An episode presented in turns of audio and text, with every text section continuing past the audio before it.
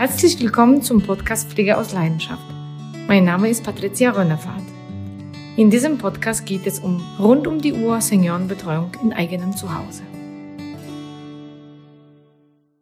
Hallo und herzlich willkommen zur zwölften Episode des Podcasts Pflege aus Leidenschaft. Mein Name ist Michael H. Schulze und in dieser Episode geht es zusammen mit Patricia Rönnefahrt um das Thema Pflegegeld. Dazu werden wir in dieser Episode verschiedene Tipps geben und die Fragen beantworten. Einmal ganz allgemein, was ist denn Pflegegeld überhaupt? Welche Voraussetzungen müssen erfüllt sein, um Pflegegeld zu erhalten? Und wie findet man heraus, ob Pflegebedürftigkeit, eine offiziell anerkannte Pflegebedürftigkeit vorliegt? Patricia, wer pflegebedürftig ist, erhält Leistungen aus der Versicherung, wie zum Beispiel Pflegegeld. Aber kannst du uns hierzu ein bisschen was dazu sagen? Was ist denn Pflegegeld eigentlich genau? Das Pflegegeld ist eine finanzielle Leistung der Pflegeversicherung. Man bekommt Pflegegeld, wenn ehrenamtliche Pfleger die häusliche Pflege übernehmen. Das könnte zum Beispiel Familienangehörige, Nachbarn oder Freunde sein. Und in diesem Fall geht das Pflegegeld direkt auf das Konto des zu Pflegenden. Viele fragen mich am Telefon, ob sie das Geld äh, bekommen können, weil sie die pflegebedürftige Person pflegen. Nein, das geht nicht. Das Pflegegeld wird nicht an die Pflegeperson gezahlt, sondern direkt an die Pflegebedürftige oder den Pflegebedürftigen.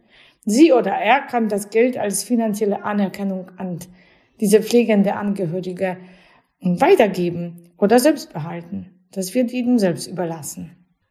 Was sind denn die Voraussetzungen, um Pflegegeld zu erhalten? Ähm, die Voraussetzung dafür ist, dass man pflegebedürftig wird. Pflegebedürftig sind Menschen, wenn sie für mindestens sechs Monate Hilfe und Unterstützung brauchen. Das ist ein schleichender Prozess. Wir haben alle fitte Eltern und irgendwann mal im hohen Alter brauchen sie mehr Hilfe im Alltag und äh, bei verschiedenen Aufgaben, um den Alltag eben zu meistern. Manche ähm, Menschen, die pflegebedürftig sind, benötigen anfangs wenig Hilfe und Unterstützung. Ähm, es geht vielleicht wesentlich um ähm, Haushalt oder sie benötigen Hilfe zum Einkaufen. Andere benötigen Hilfe und Betreuung rund um die Uhr. Das ist sehr unterschiedlich. Wie kann ich herausfinden, ob eine Pflegebedürftigkeit meiner Eltern vorliegt? Das ist manchmal gar nicht so direkt möglich, wie man es vielleicht denkt. Wann ist ein Mensch pflegebedürftig? In der Regel erkundigen wir uns nach dem Befinden der Eltern vor Ort regelmäßig, äh, wenn wir in der Nähe wohnen. Und das gehört zu unserem Leben. Irgendwann mal aber bei den Besuchen fallen uns verschiedene Sachen auf, die anders sind, als sie mal waren. Dazu gehört zum Beispiel Gedächtnis der Eltern. Sind sie in der letzten Zeit vergesslicher geworden? Das kennen viele Menschen, dass sie Eltern in hohem Alter haben und wenn sie mal mit den Eltern zu tun haben und zu Besuch sind, fragen die Eltern, manchmal zwei oder dreimal dieselbe Sachen. Das war früher mal anders. Äh, manche Menschen beobachten, dass die Eltern einfach schlechter hören oder gar ihre Sprachfähigkeit nachlässt. Einmal hat mir eine Klientin erzählt, dass sie bei der Mutter zu Besuch war und die Mutter hat was erzählt und plötzlich äh, war das Schweigen in dem Raum und sie sah in dem Gesicht von der Mutter, wie die Mutter ein bestimmtes Wort sucht und richtig Schwierigkeiten hatte, das Wort zu finden. Dasselbe passierte auch im vierten und fünften Satz.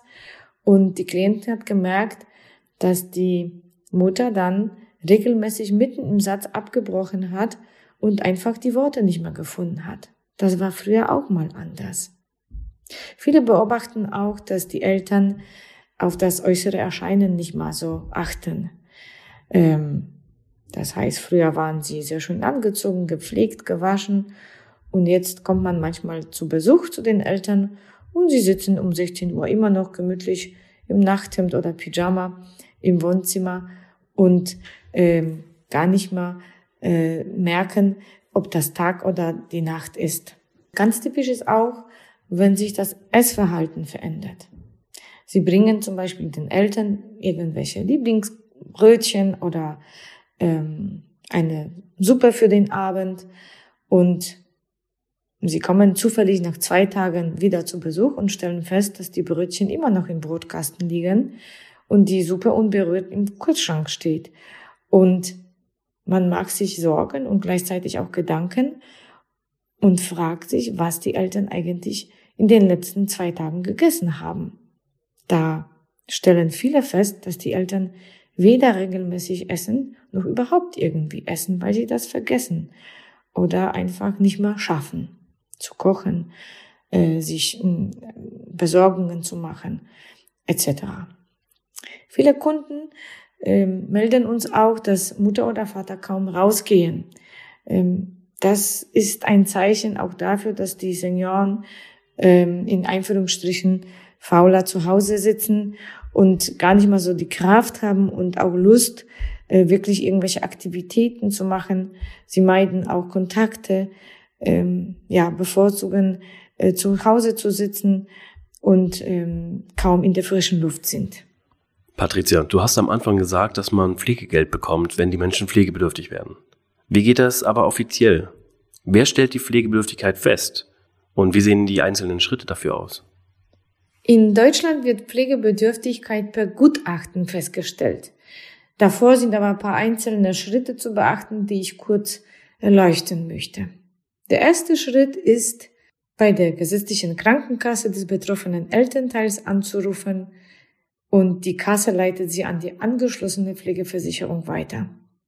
Alle, die privat versichert sind, können dann ihre private Pflegeversicherung anrufen und werden dann auch weiter informiert. Der zweite Schritt ist das Ausfüllen des Formulars.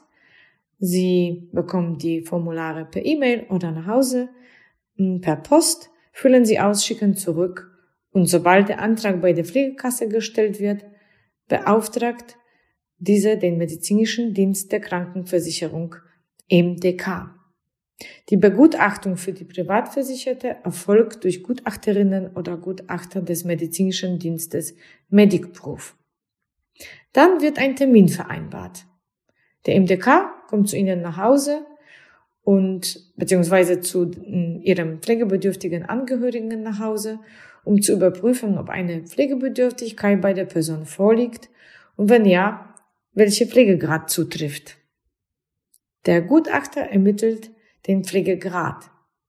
Sie erhalten die Entscheidung über Ihren Antrag und jetzt gibt es zwei Möglichkeiten. Bewilligung oder Ablehnung. Wenn die Pflegekasse den Pflegegrad anerkennt und die beauftragten äh, Leistungen bewilligt, bekommt man monatlich Geld. Die Leistungen bekommen Sie in der Regel rückwirkend ab dem Monat, in dem Sie den Antrag gestellt haben. Sie erinnern sich, in Punkt 1 habe ich über den ersten Schritt erzählt, dass man einen Anruf bei der gesetzlichen Krankenkasse tätigen muss. Für manchmal ist das äh, nicht erfreulich, wenn die Pflegekasse den Antrag ablehnt oder Sie sind mit dem ermittelten Pflegegrad nicht einverstanden, dann können Sie selbstverständlich Widerspruch einlegen. Den müssen Sie per Post oder als Fax an die Pflegekasse schicken, in der Regel innerhalb eines Monats nach Zugang des Bescheids. Dieser Prozess ist mühsam, aber es lohnt sich, weil Sie bei der Bewilligung monatlich einen bestimmten Betrag aufs Konto überwiesen bekommen und das ist natürlich sehr schön, wenn Mutter oder Vater zusätzlich Geld in ihrem hohen Alter bekommen können. Ja, vielen Dank dafür, dass du uns die einzelnen Schritte nochmal erläutert hast. Ist das denn auch ein Thema, wenn sich neue Klienten bei dir melden und nach einer rund um die Uhr Betreuung fragen? Ja, natürlich. Ich erhalte viele Anrufe von Angehörigen, die sich über rund um die Uhr Seniorenbetreuung erstmal informieren wollen. Und dann im Gespräch informiere ich sie über diverse Fördermittel oder über das Pflegegeld, ähm, was ähm, ihnen ähm, vergesetzt zur Verfügung steht.